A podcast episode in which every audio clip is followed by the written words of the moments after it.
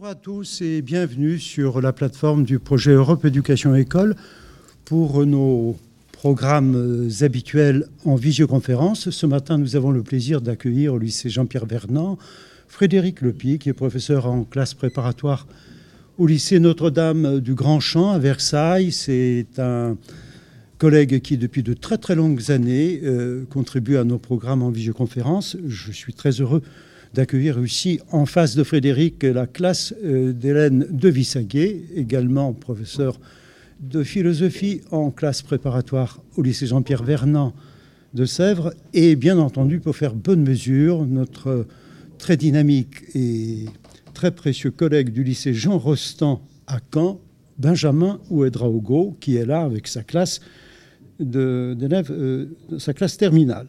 Je vous souhaite à tous une très bonne matinée de réflexion et de discussion, éventuellement dans la deuxième partie, sur la question, euh, sur le thème de la sagesse du désir.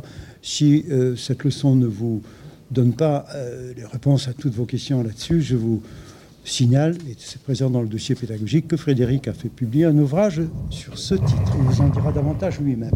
Bienvenue, merci cher Frédéric. On vous écoute avec plaisir. Merci pour votre accueil. Donc, je suis heureux d'être euh, là. Alors, il se trouve effectivement, comme le rappelait Céslav, que je vais paraître un, ouvrage euh, intitulé Sagesse du désir aux éditions Salvator qui sort euh, ces jours-ci.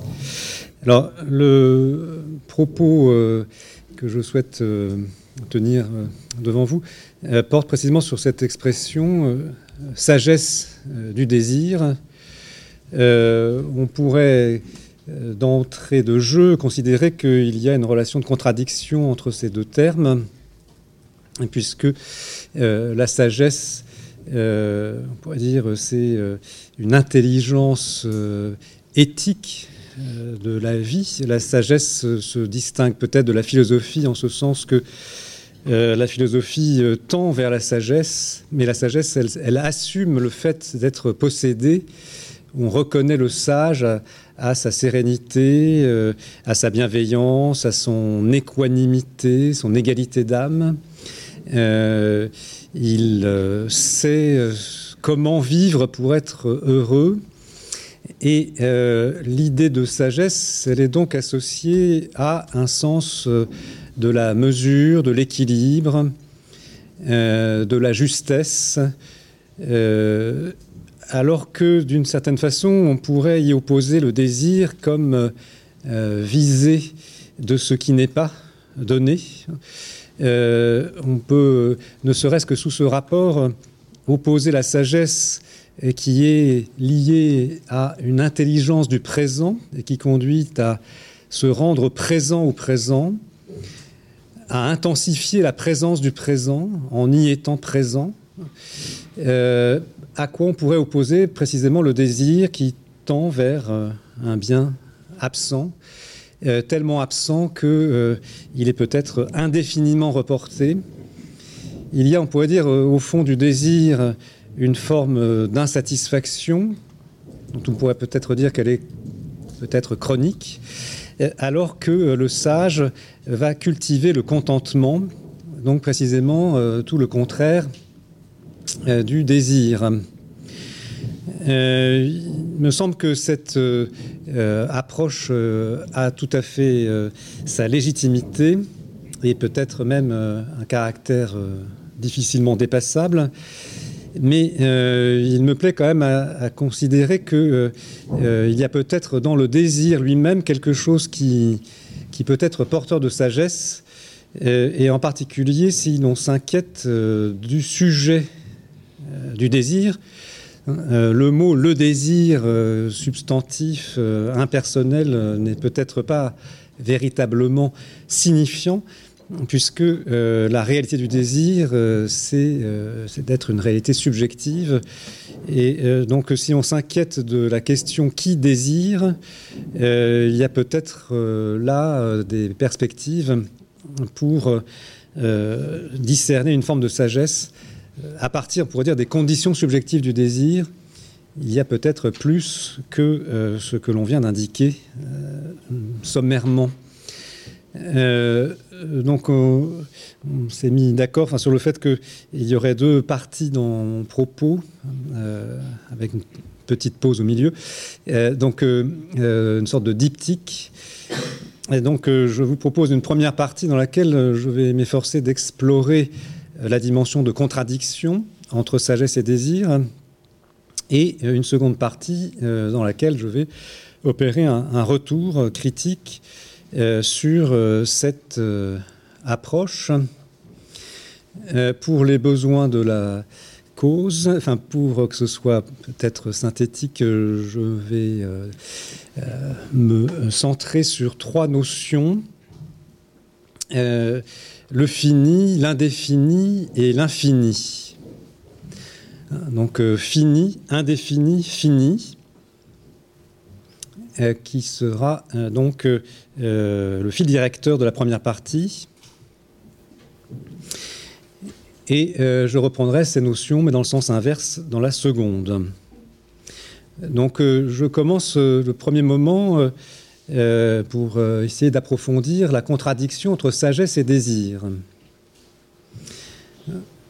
Fini d'abord, ensuite indéfini et enfin infini.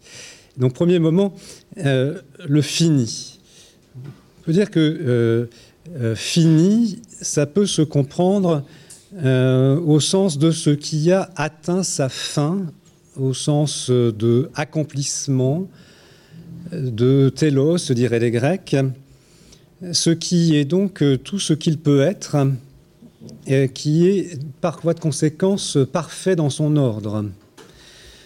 Euh, un artisan euh, propose des travaux finis. Et on peut dire que euh, bien fini, c'est un pléonasme, puisque ce qui est fini a nécessairement atteint sa perfection, donc son bien.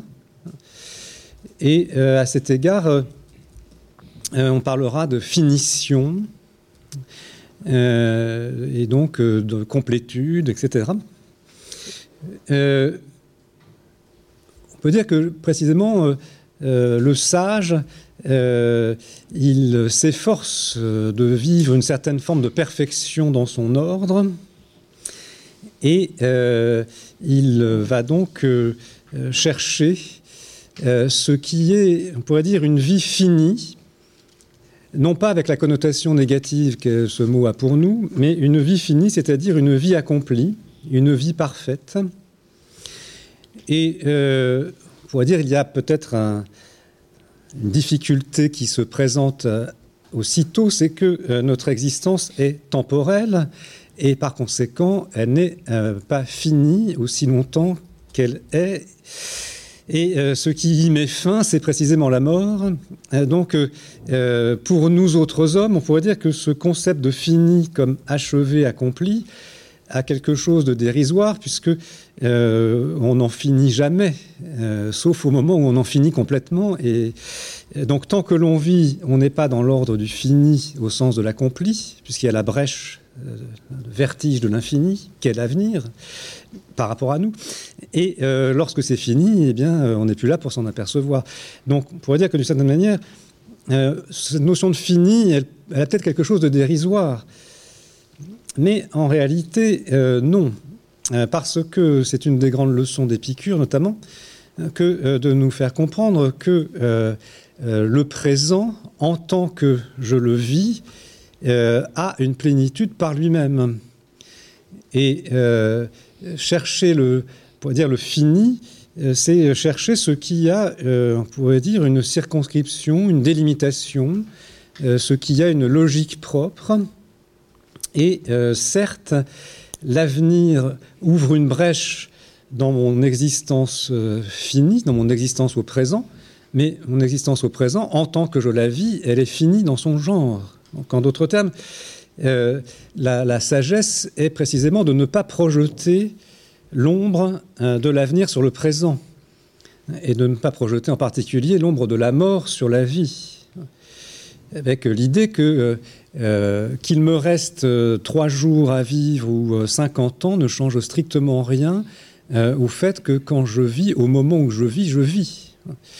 Et donc, vivre au présent, c'est accueillir le caractère fini de la seule qui peut me combler, c'est-à-dire ce que je vis au moment où je le vis. donc, l'idée aussi, c'est que le présent a une intensité qui tient aussi à mon attention. Ce que je disais en introduction, être présent à, c'est une forme, on pourrait dire, d'intentionnalité de la conscience. Euh, c'est l'attention. Donc euh, être présent à intensifie euh, la réalité du présent. Et cela sans qu'il y ait lieu de se projeter vers un ailleurs ou vers un au-delà. Et donc, euh, il y a à cet égard, donc on pourrait dire, une, sagesse du fini, qui est une sagesse de la limite, euh, comprise comme euh, ce qui délimite. Sagesse du fini, c'est la sagesse de la délimitation. L'idée étant que il s'agit précisément de comprendre que rien ne peut être sans être fini rien ne peut être sans être quelque chose et pas plutôt n'importe quoi. Rien ne peut être sans être déterminé, c'est-à-dire circonscrit, délimité. Donc euh, euh, il faut à cet égard, euh, nous dirait le sage, fuir le désir qui projette vers l'indéterminé, qui projette vers, l'absence, et être dans une situation d'ajustement, d'adéquation à ce qui est fini au sens de circonscrit. D'où euh, euh, le plaisir d'un petit verre de vin de Falerne au pied d'un figuier.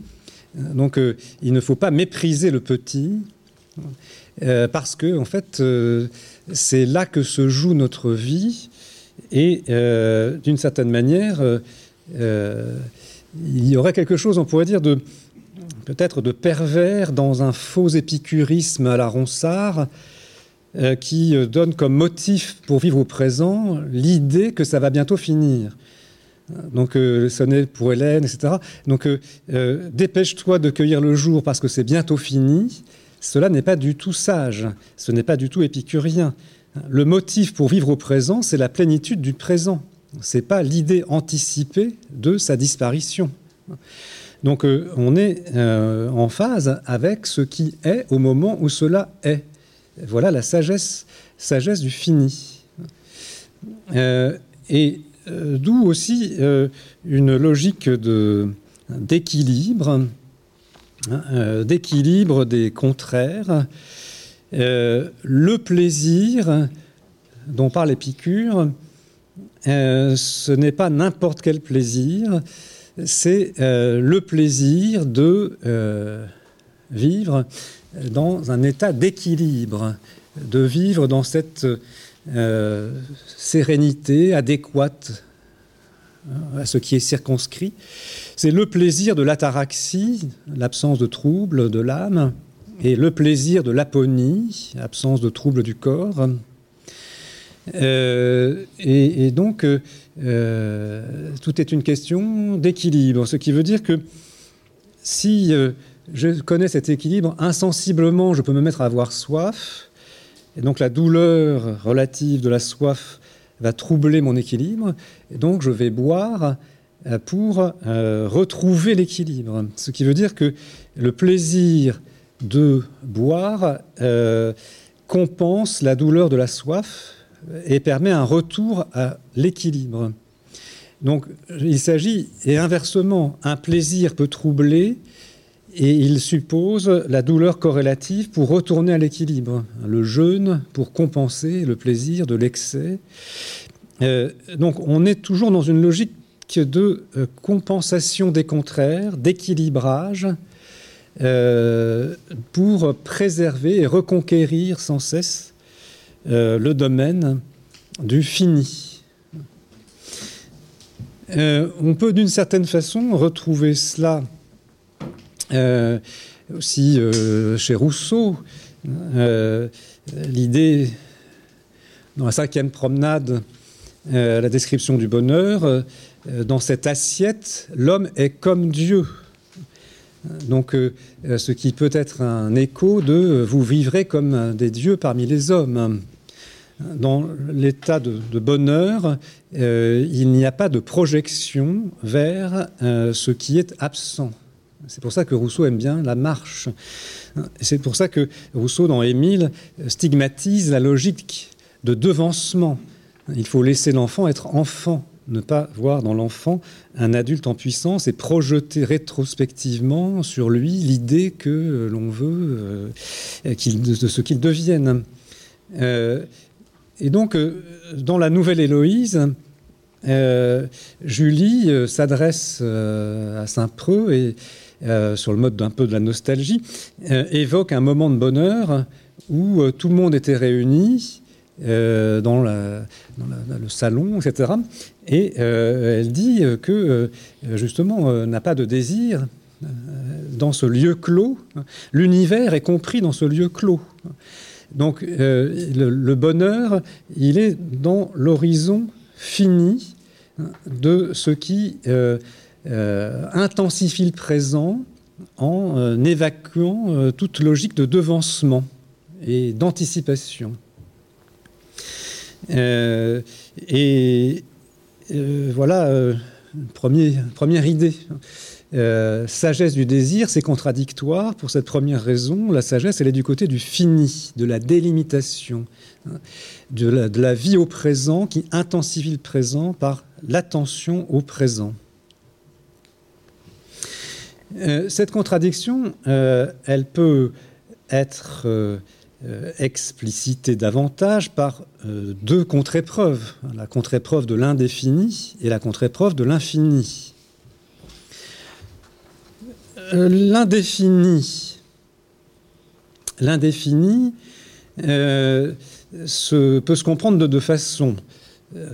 proches mais distinctes. On peut dire que l'indéfini, c'est le caractère de ce qui n'a pas de contour de ce qui n'a pas de délimitation, de ce qui peut être euh, en même temps son contraire et donc qui est n'importe quoi et qui donc n'est pas quelque chose. Mais l'indéfini, ça peut se comprendre aussi au sens euh, de euh, ce qui repousse sans cesse la limite, par réitération.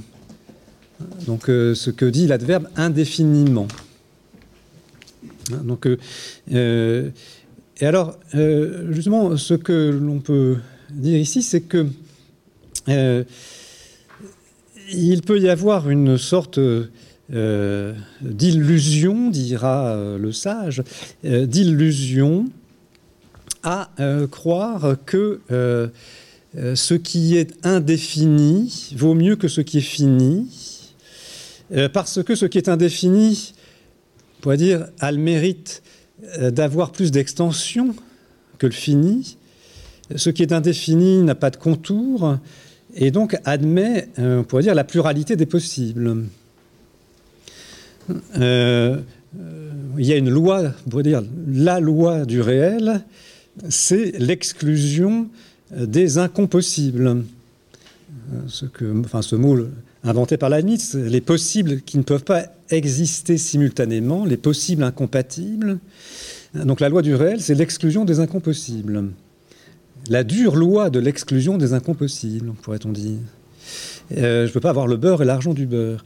Mais si je me complais dans l'imagination de l'indéfini, eh bien, euh, je peux euh, voguer entre des possibles, même incompatibles. Donc, pour avoir l'illusion, justement, euh, d'une extension plus grande de l'indéfini. Mais euh, et, justement, le désir, d'une certaine manière, se rapporte à l'indéfini, dans la mesure où il se rapporte à ce qui n'est pas donné.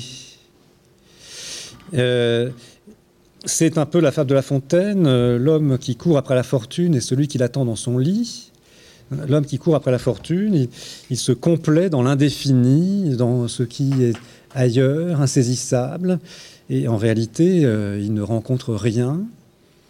Euh, et, donc, euh, c'est en ce sens l'idée de l'indéfini peut être appréhendée sous l'autre rapport, la réitération, le fait de repousser indéfiniment la limite. Euh, les ce sont les conquêtes de Don Juan euh, qui jouit de séduire. Donc le séducteur jouit de séduire, par conséquent, il euh, se dérobe au résultat de la séduction. Ça n'intéresse plus une fois que la femme est séduite. Donc on est dans une logique de réitération indéfinie, qui a quelque chose de grisant, mais qui, au regard de la sagesse, peut être dépréciée, puisque précisément il n'y a pas de repos dans le fini, il n'y a pas euh, de, euh, euh, de, perfection de ce qui a une réalité consistante, une sorte de, vertige de la réitération sans fin, qui est une sorte de caricature aussi de l'infini, hein, comme ce que montrera très bien Kierkegaard dans ses analyses de Don Juan. L'indéfini comme réitération sans fin, est une caricature grotesque de l'infini. Alors, cette idée, euh, on pourrait dire une sorte de, manière d'errer, de se fourvoyer dans l'infini au sens de l'indéterminé et au sens de ce qui est réitéré sans fin. C'est aussi ce que Platon, notamment dans le Gorgias, dans notre texte, stigmatise euh, avec l'image du tonneau des Danaïdes. L'idée précisément que euh, on remplit ce qui se vide sans fin euh, dès lors qu'on euh, ne se tient pas dans la juste limite. et c'est une voie de perdition. ce, que les Grecs appellent apeiron, ce qui n'a pas de peira, ce qui n'a pas de limite, ce qui n'a pas de limite, n'a pas de terme, n'a pas de fin, ni au sens de cessation, ni au sens de but. Et euh, c'est aussi euh, ce qui permet à Aristote, par exemple, de, euh, stigmatiser ce que l'on peut appeler la pléonexia, la cupidité, au début de la politique. Cette idée que la, visée de l'accroissement de quantité d'argent, n plus 1 à l'infini, n'a pas de fin, à aucun sens du mot fin. Donc se perdre dans la recherche sans fin et sans cesse repoussé de l'accroissement de quantité, euh, c'est une vie indigne de ce nom, euh, dira-t-on, puisqu'il euh, il n'y a pas de sens, il n'y a pas de fin, il n'y a pas de pourquoi. Et donc c'est tout sauf sage. Alors on pourrait dire que justement le, désir, il a cette dynamique hein, de repousser sans fin la fin. le, voilà, donc le, désir ne connaît pas de terme. C'est aussi ce qui est la figure de la, de l'ubris, de la démesure. Dans les Perses d'Échille, euh, le spectre de Darius euh, apparaît et, condamne son propre fils, Xerxès, euh, qui a voulu supprimer la mer. il a voulu transformer les Lesbons en, langue de terre pour pouvoir la franchir à pied sec. Mais c'est ce qui a occasionné justement la colère des dieux et la défaite des Perses.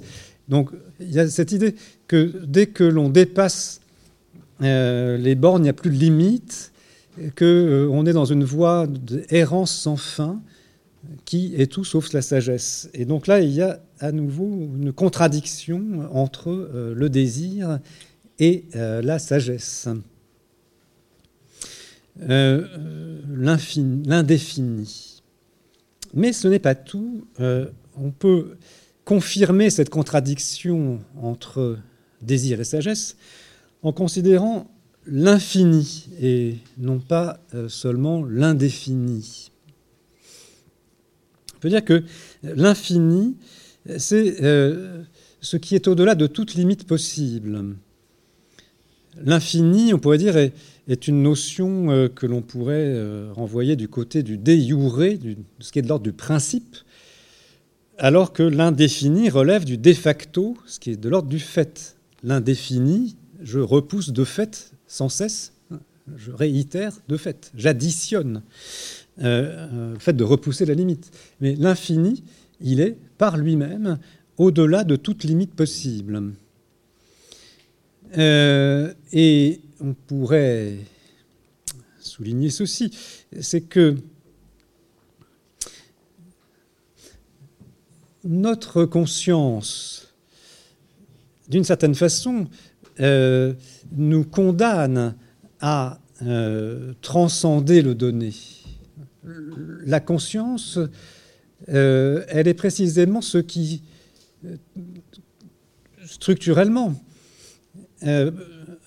induit un décalé. C'est-à-dire que euh, la conscience ne se confond ni avec les objets qu'elle vise, ni avec le sujet euh, qui est conscient. Euh, d'où les effets de mise en abîme. Je peux m'apercevoir de moi, m'apercevoir que je m'aperçois, m'aperçois que je m'aperçois cela à l'infini. D'où le fait qu'il y a une dimension, on pourrait dire, fondamentale de, de négativité dans la conscience. Elle n'est pas l'objet qu'elle vise, elle n'est pas elle-même. À cet égard, euh, elle, euh, elle a une, affinité, je vais préciser un petit peu, mais une affinité avec, euh, avec l'ordre de l'infini. Pourquoi?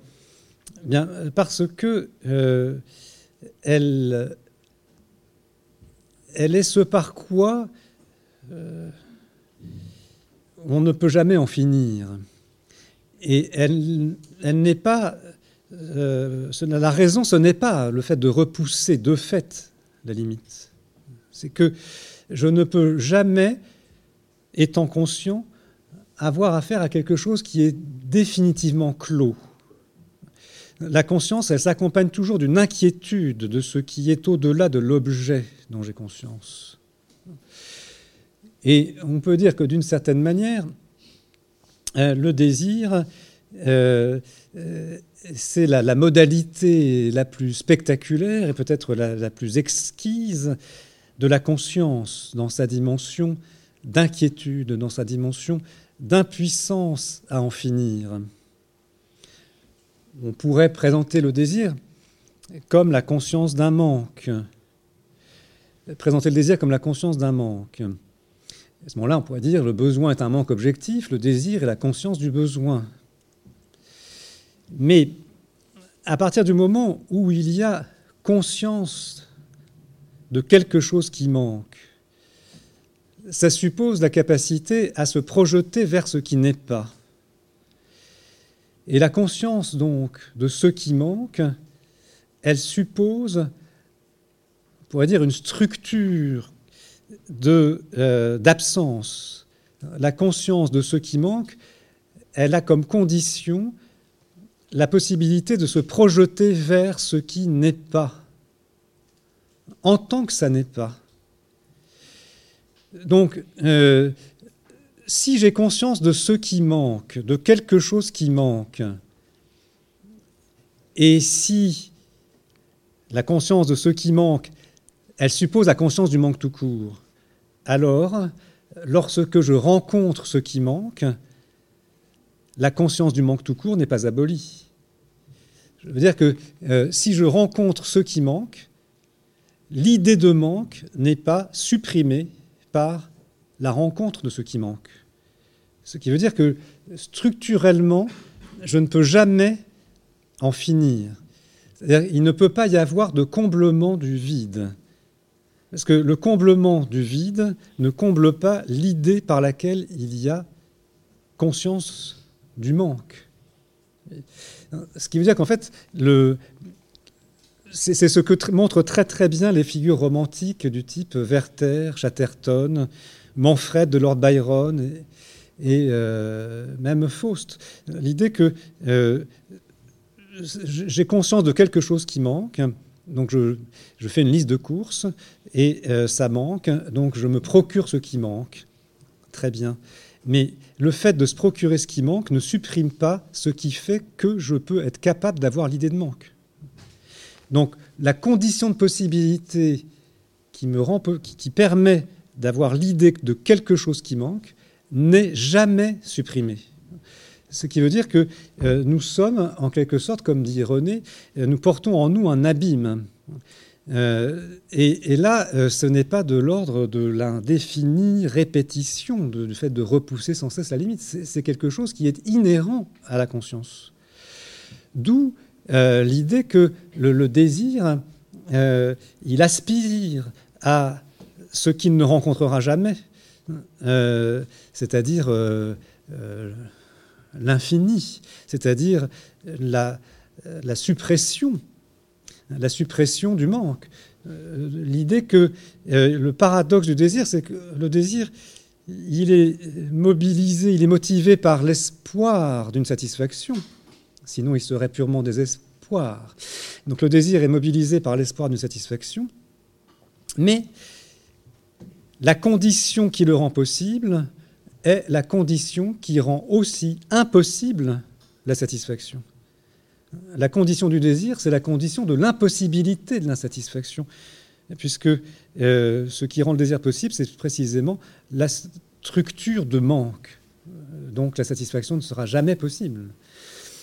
Euh, et, donc à cet égard, euh, celui qui désire, il est comme frappé d'un malheur, qui est en même temps une forme d'élection. le malheur comme vocation, on pourrait dire, comme prix à payer de l'extra-lucidité.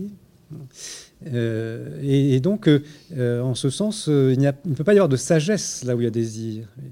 Il y a malheur, il y a, on pourrait dire, le, une intelligence qui rend malheureux. C'est-à-dire, donc, qui augmente sa science augmente sa douleur, dit le livre de l'Ecclésiaste. Eh bien, on peut dire que c'est ça, le, désir est liée à une conscience lucide, une conscience parfaitement consciente d'elle-même. Et euh, cela ne peut pas donner lieu à sagesse de vie. Cela donne lieu à malheur et à un malheur qui est pris comme une vocation, comme un destin. Donc il y a quelque chose, on pourrait dire, il y a, un tragique du désir. Euh, et là, il n'y a pas de sagesse au sens où on aurait la possibilité euh, de euh, connaître une forme de, quiétude, de, rapport pacifié à soi-même. Et donc, en ce sens, on peut souligner ceci que je récapitule. sagesse du désir, c'est une contradiction dans les termes. D'abord, positivement, on pourrait dire, et ensuite deux contre-épreuves. C'est une contradiction dans les termes parce que le sage, il recherche le fini, la délimitation, la vie au présent. Il cherche à être présent au présent. Le désir se projette vers l'absent. Le désir aspire à plus que ce qui est donné. Euh, d'où l'idée que l'on trouve chez Épicure euh, que le besoin est la norme du désir. Le désir naturel nécessaire Là, euh, ils sont légitimes. Les désirs naturels non nécessaires à l'individu, ce qui rêve de la sexualité, c'est déjà plus tout à fait indispensable. Et les désirs non naturels non nécessaires, totalement déconnectés de l'ordre du besoin, euh, sont des voies de perdition. Donc le besoin est la norme du désir si je considère qu'il faut se situer dans une éthique du fini. Et donc, euh, les deux contre-épreuves viennent confirmer, c'est-à-dire l'indéfini comme l'indéterminé, le flou de l'imaginaire qui est une haine du réel, ou l'indéfini comme réitération eh bien, nous perd dans la pléonexia ou dans l'ubris. Euh, quant à l'infini, c'est même pas la peine d'en parler. L'infini, au-delà de toute limite possible, c'est la structure même de la conscience qui me condamne au malheur, qui est peut-être une extra-lucidité mais qui est euh, plus euh, le désespoir intelligent euh, que l'intelligence de la vie, que l'on peut appeler sagesse. Et donc, en ce sens, sagesse du désir, c'est oxymorique, ce n'est pas pensable, c'est une contradiction dans les termes. Et peut-être que ce n'est pas le dernier mot, mais il y a là quand même de quoi s'inquiéter de l'expression. Voilà. Merci beaucoup, euh, cher Frédéric, pour cette première euh, partie de ton exposé sur euh, la sagesse du désir. Pour des raisons techniques, nous sommes obligés de faire une toute petite pause et nous reprendrons la deuxième partie de cette séance avec évidemment la possibilité de poser vos questions in fine. Merci de votre attention et à très très vite.